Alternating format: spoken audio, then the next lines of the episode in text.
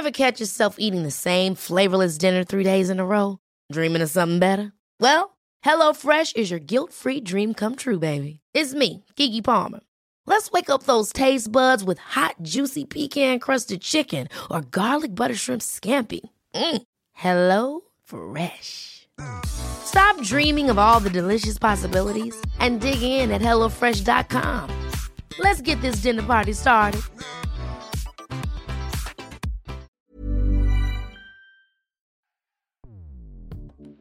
Escuchas. Escuchas.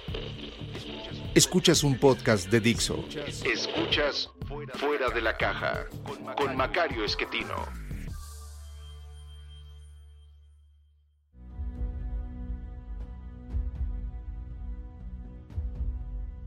Bienvenidos, esto es Fuera de la Caja. Yo soy Macario Esquetino, le agradezco mucho que me escuche. Esta es la emisión número 90 de Fuera de la Caja, es una emisión par y por lo tanto nos toca hablar de los temas de largo aliento que en este momento creo que conviene conectar un poco con coyuntura por lo que ocurre en los Estados Unidos eh, en distintas partes del mundo también. Eh, hace un par de semanas hablaba con usted acerca de cómo eh, muchos de los fenómenos que estamos viendo hoy son parecidos a lo que se vivió al término de la Primera Guerra Mundial, eh, de ahí por los siguientes años. Tuvimos un deterioro consistente de los gobiernos en el mundo, un eh, derrumbe de sistemas políticos, producto de esta transformación tan grande que significó la Primera Guerra, que rompe con todo lo que se sabía hasta antes de ella, lleva a las personas a pensar de manera distinta alrededor de nuevas tecnologías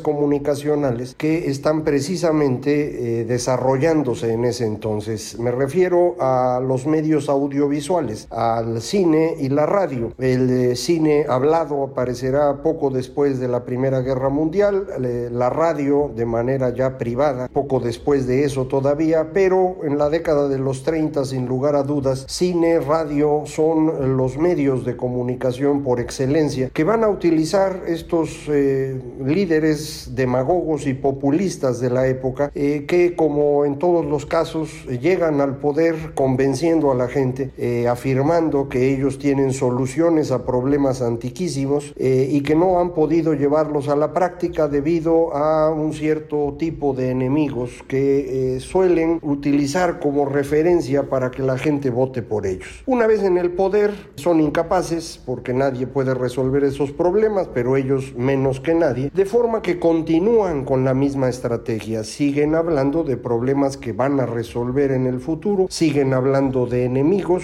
dividen a la población entre los buenos y los malos, eh, y esta polarización y confrontación eventualmente no tienen otra salida que la violencia. En el caso de aquella época, esta violencia va creciendo hasta convertirse en la Segunda Guerra Mundial, que como usted sabe, pues eh, fue una época terrible para toda Europa, pero también para otras partes del planeta. Eh, ahora lo que quisiera comentar con ustedes, otra época que se parece a la actual, y es la que vivimos a fines de los años 60 y principios de los 70. Alrededor de esa época lo que tenemos es el fin de las guerras de liberación nacional, que prácticamente terminan alrededor de eh, las guerras de Indochina, Vietnam, Camboya, Laos. Eh, en esas mismas épocas tenemos los últimos procesos de liberación en, eh, en, África eh, y lo que vamos a, tener en eh, Europa y en Estados Unidos va a ser un momento muy complejo. Alrededor del asesinato de Martin Luther King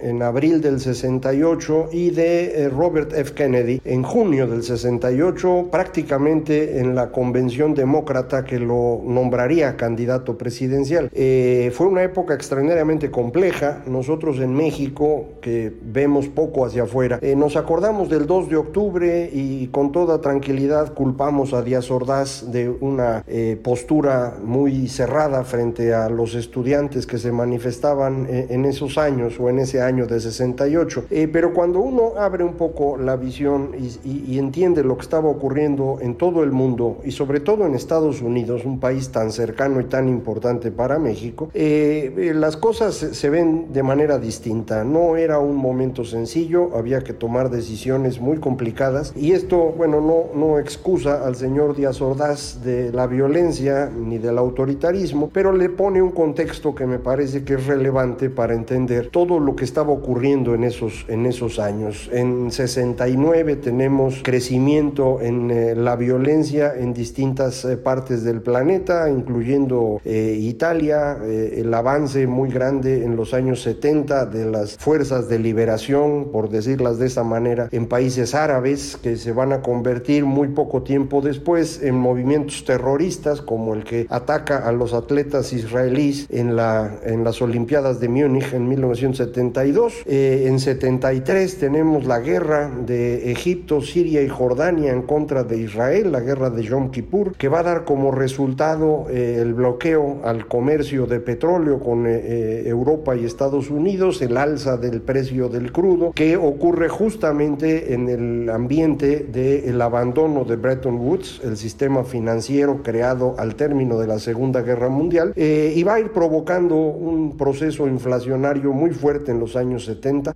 que todavía va a, sufrir esa década un par de golpes duros, eh, el asesinato de Aldo Moro, primer ministro italiano, en 1978 a manos de las Brigadas Rojas y en 1979 la revolución iraní llevada a cabo por el ayatollah Ruhollah Khomeini, eh, que vuelve a darle un empujón eh, fuerte a los precios del petróleo y termina por completo la década en un momento inflacionario altísimo que lleva a los votantes en los países eh, europeos y en Estados Unidos a, moverse hacia la derecha. Eligen en Gran Bretaña a la señora Margaret Thatcher, en Estados Unidos a Ronald Reagan, el, colegio cardenalicio elige a Juan Pablo II como nuevo papa y tenemos un giro hacia la derecha que es lo que todo el mundo ahora eh, llama neoliberalismo, eh, sin entender todo el proceso que lleva consigo y cómo es la misma población la que decide moverse en esa dirección para frenar un proceso que había sido bastante empobrecedor durante ese esa década por la inflación y el estancamiento asociado, eh, de manera que al moverse hacia estos nuevos gobernantes se empiezan a resolver los problemas, el mundo empieza a tener crecimiento nuevamente, este crecimiento se amplía para incluir a países asiáticos que nunca antes habían estado eh, en este proceso, para la década de los 90 incluso América Latina entra en ello y paulatinamente algunos países africanos, de forma que lo que tenemos durante las primeras dos décadas o una década del siglo XXI, es el crecimiento económico más amplio que hemos visto en la historia humana. Todo el planeta crece a velocidad importante, se reduce significativamente la pobreza y también la desigualdad. Los que gustan de la desigualdad para poder demostrar que existe tienen que irse cada vez más a detalle para encontrar que sí, efectivamente, hay un puñado de personas en el mundo que tiene cantidades brutales de dinero eh, y eso, bueno, pues lo miden como una gran desigualdad. Eh, si lo medimos en términos de,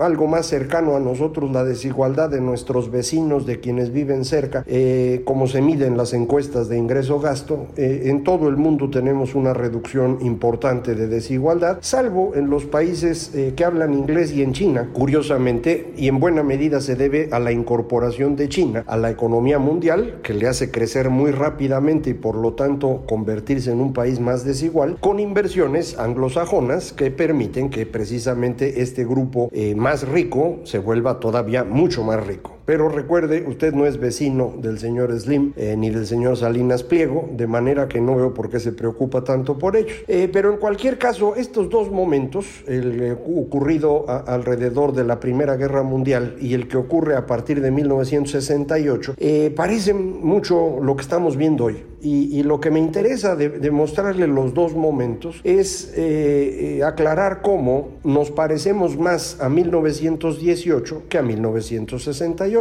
Y la razón es otra vez mi obsesión con las tecnologías comunicacionales. Lo que ocurre en 1968 ocurre alrededor de tecnologías comunicacionales ya muy dominadas que permiten eh, mantener al grupo de guardianes de las mismas, que son los que conocemos como periodistas, los que van eh, limitando la información, editándola y presentándosela al, público eh, de una forma que permite mantener una discusión ordenada. Esa es la razón por la cual se pueden tomar decisiones decisiones difíciles en los años 70, elegir a Thatcher y elegir a Reagan, por ejemplo, decisiones difíciles en los 80 a partir de estos gobiernos, con enfrentamiento y lo que usted quiera, pero decisiones que van en la línea de lo que la sociedad necesitaba en ese momento. Esto no fue lo que ocurrió en los años 20 y 30, porque entonces no había los guardianes el periódico eh, podía funcionar de una manera, pero el periodismo no había llegado al cine y la radio de la misma forma. Y el cine se convierte en el gran mecanismo de propaganda. Leni Riefenstahl es la gran cineasta del señor Adolfo Hitler, que lo va a convertir en un ídolo para millones de alemanes. Eh, algo similar ocurre en eh, la Unión Soviética con Eisenstein alrededor de, de Stalin. Usted recordará tal vez el acorazado Potiomkin, que va a, dar un argumento de legitimidad a la revolución soviética, todavía en tiempos de Lenin, pero lo va a seguir haciendo durante el gobierno de Stalin. E incluso Einstein vino a grabar aquí una película en México, pero nunca, nunca se proyectó en esas épocas. Eh, algo similar ocurre con Mussolini, fundamentalmente a través de la radio, porque recuerde, Italia era un país muy pobre y es la radio lo que le permite acercarse a sus, a sus votantes. Eh, y estos eh, grandes demagogos populistas eh, a través de estos medios de comunicación van distorsionando la realidad hasta que las personas entran en un proceso autodestructivo del cual se dan cuenta cuando la guerra termina, después de muchos millones de muertos. Esto no pasa a partir del 68 y en los años 70, insisto, porque ya hay un proceso de control de los medios de comunicación. Eh, ¿Qué tenemos hoy? Bueno, pues hoy tenemos una tecnología comunicacional distinta a las redes sociales. Y estas redes, como usted sabe, pues no las hemos entendido. Y como todavía no las entendemos, lo que tenemos es una pachanga espantosa. Es, esta tecnología es para mí espectacular porque eh, es lo más cercano que tenemos a la primera forma de comunicación humana, la conversación. No es exactamente una eh, forma de comunicación hablada, es escrita, pero incluye cuestiones audiovisuales, sonidos, imágenes, eh, pero lo que se parece mucho a la conversación es que es interactiva y, y tiene un número múltiple de participantes.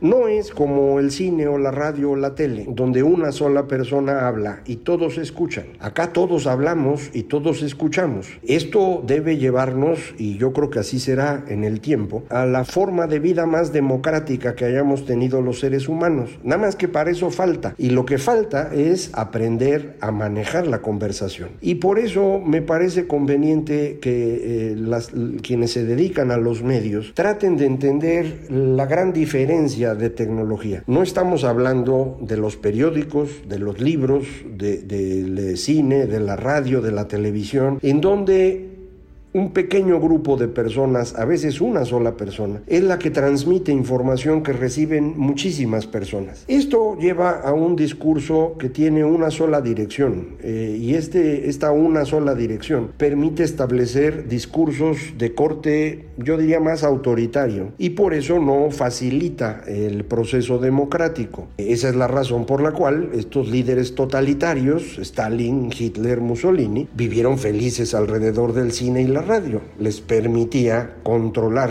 lo que ocurría. Al final del siglo XX, cuando tenemos nuevamente este enfrentamiento en los años 60 y 70, tenemos un número más amplio de opinadores que a través del cine, la radio, la televisión, el periódico, los libros, mantienen una discusión pero muy encausada.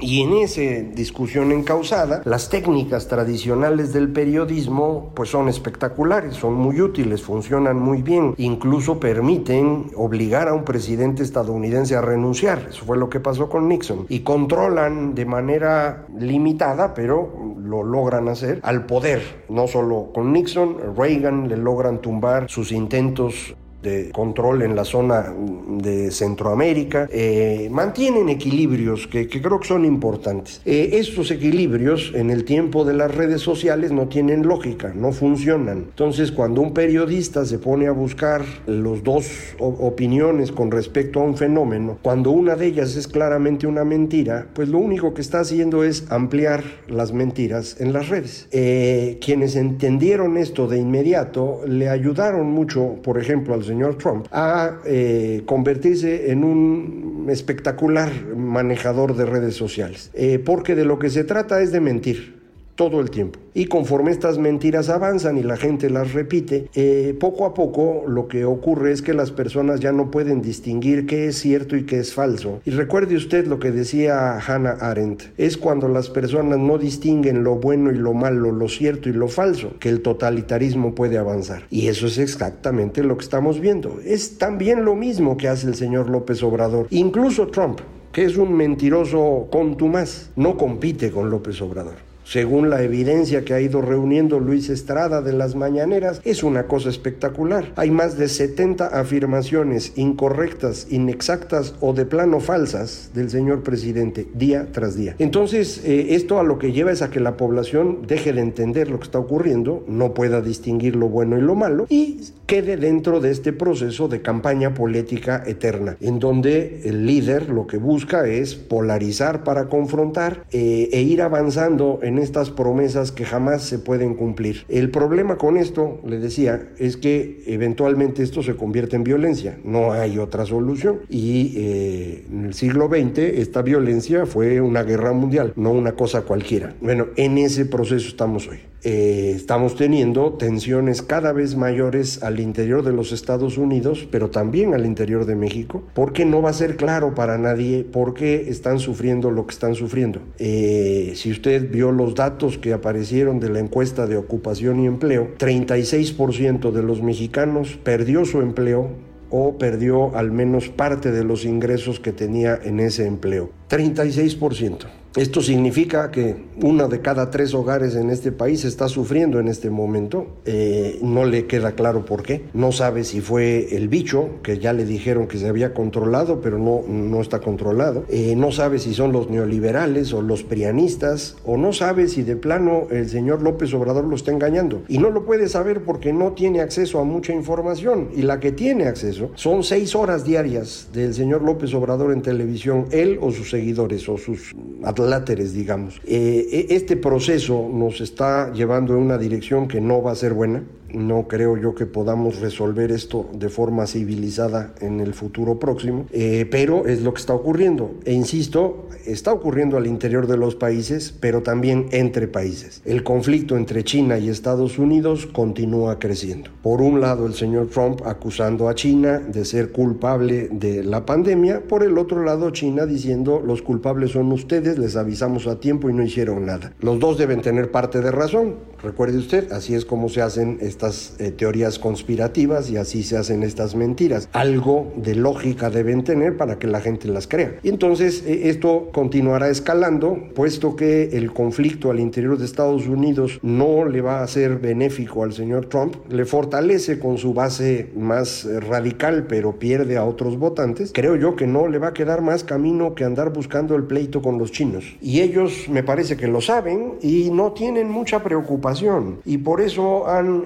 estado presionando mucho en Hong Kong, ya prácticamente tomaron control de, la islita, de, Hong Kong completo, eh, y ya anunciaron que van por Taiwán. Esto evidentemente es algo que Estados Unidos no quiere permitir, pero falta ver si puede impedirlo, porque pues a diferencia de lo que muchos creen, China ya no es ese país pobre y miserable que a duras penas tenía unas lanchitas. Eh, ya tienen poder relevante, al menos en sus costas y Taiwán está en sus costas. Entonces, bueno, esto puede ponerse muy interesante. Eh, como siempre, se nos acaba el tiempo y, siempre lo dejo sufriendo, pero recuerde, es nada más la narración de lo que ocurre. Yo lo único que hago es juntar todo para que al verlo en el contexto completo, usted pueda interpretarlo de la mejor manera posible. No siempre esa interpretación nos va a hacer llenarnos de felicidad, pero al menos nos permite entender y entender siempre es bonito. Así que yo le agradezco muchísimo que me escuche. Ya sabe, Macario MX, eh, correo electrónico, macario arroba macario.mx, página electrónica www.macario.mx y en Twitter arroba macario mx. Muchísimas gracias. Esto fue Fuera de la Caja.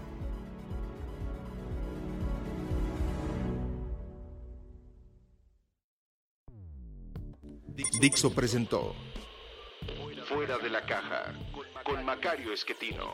La producción de este podcast corrió a cargo de Verónica Hernández. Coordinación de producción, Verónica Hernández. Dirección General, Dani Sadia.